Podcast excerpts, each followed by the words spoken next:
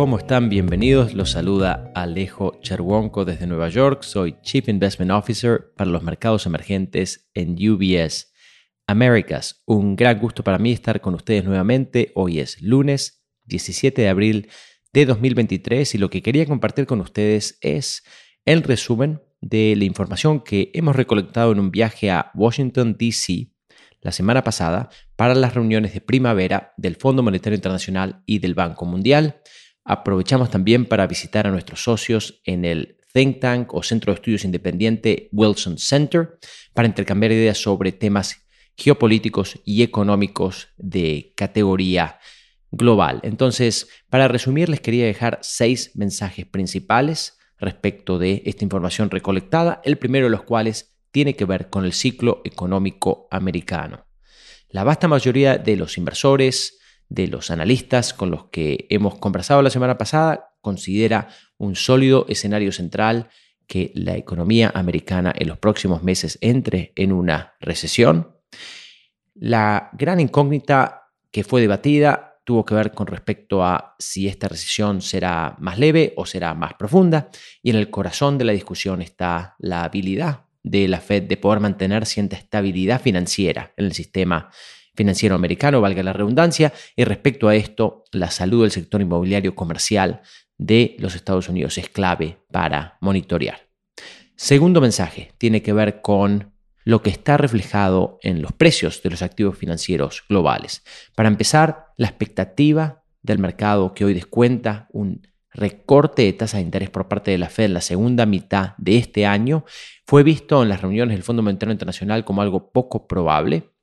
De hecho, los banqueros centrales con los que tuvimos la oportunidad de intercambiar ideas mandaron mensajes, mensajes bastante ortodoxos de alguna manera ilustrando que lo peor que les puede pasar a un banquero central hoy es recortar tasa de interés demasiado pronto para solamente después, cuando la inflación de repente sea menos, eh, se normalice de manera menos rápida de lo esperada, tengan que pausar ese tipo de, de recortes.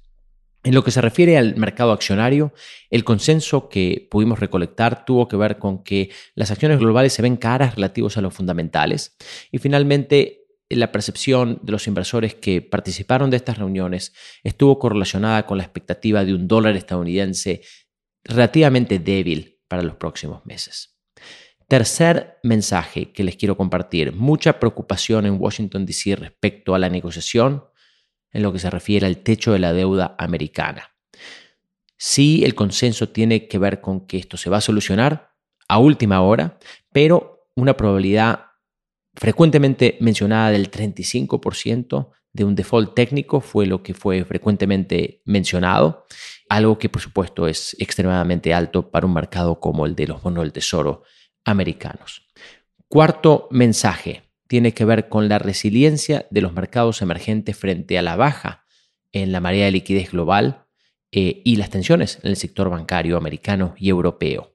Esto fue mencionado en varios paneles, tuvo mucho que ver en, el análisis de los participantes con el hecho de que los bancos centrales de los países emergentes subieron tasas antes y más agresivamente que la Fed. Esto hemos hablado en este podcast en varias ocasiones. Tiene que ver también la realidad de que la regulación bancaria en varios países emergentes de tamaño es bastante avanzada y bastante responsable.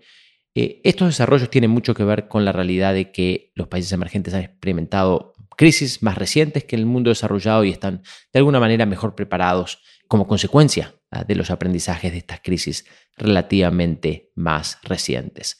Si bien se acentuó la resiliencia y buena preparación de los mercados emergentes de cierto tamaño, sí se resaltó que existen vulnerabilidades en mercados de frontera y mercados emergentes de menor tamaño. Quinto mensaje que les quiero dejar tiene que ver con la existencia de una, lo que frecuentemente se denominó depresión política. Como ustedes saben, Hace meses que venimos hablando en este podcast sobre las tensiones seculares entre Estados Unidos y China. A eso se le suma, por supuesto, la guerra eh, de Rusia en Ucrania, que de paso les comento, el consenso que se discutió en estas reuniones tiene que ver con la falta de una resolución fácil, clara, limpia a este conflicto, un conflicto con el que parece vamos a tener que convivir durante un futuro bastante prolongado.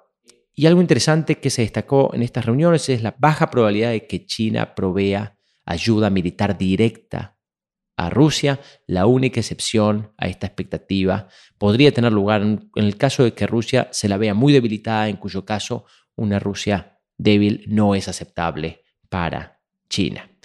Sexto y último mensaje que les quiero dejar. Se habló bastante de Latinoamérica, de la posición geopolítica neutral que la región tiene, de la buena calidad de los recursos humanos y los recursos naturales, por supuesto, que la región, con los que la región cuenta, y el hecho de que la Latinoamérica puede presentar una serie de soluciones a problemas globales tales como el cambio climático, puede definitivamente beneficiarse de manera bien marcada gracias al nearshoring, el gran interrogante, la gran preocupación es que los líderes latinoamericanos en su amplia mayoría no están aprovechando estas condiciones y em, es una región que lamentablemente parece va a seguir tener que conviviendo con bajas tasas de crecimiento económico y desafíos fiscales eh, durante un futuro extendido.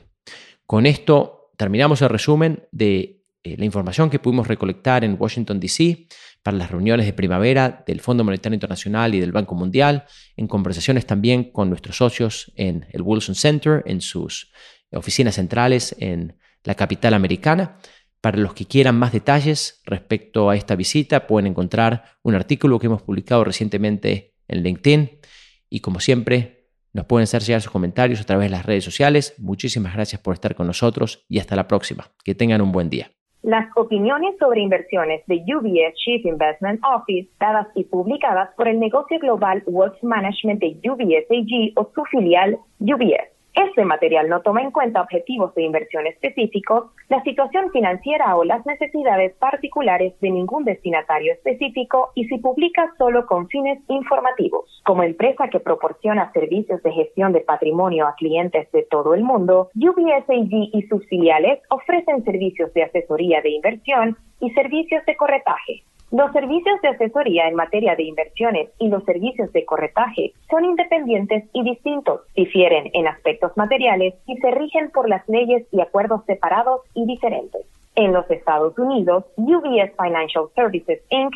es una subsidiaria de UBS AG y miembro de FINRA SIPC. Para obtener más información, visite nuestro sitio web en ubs.com slash working with us. Para obtener la información legal completa aplicable a las opiniones de inversión independientes producidas por UBS, visite nuestro sitio web en ubs.com slash CIO-disclaimer. Nada del contenido de este podcast está destinado a ser ni debe ser considerado como una solicitud o promoción. No todos los servicios o productos están disponibles para los clientes en todas las jurisdicciones.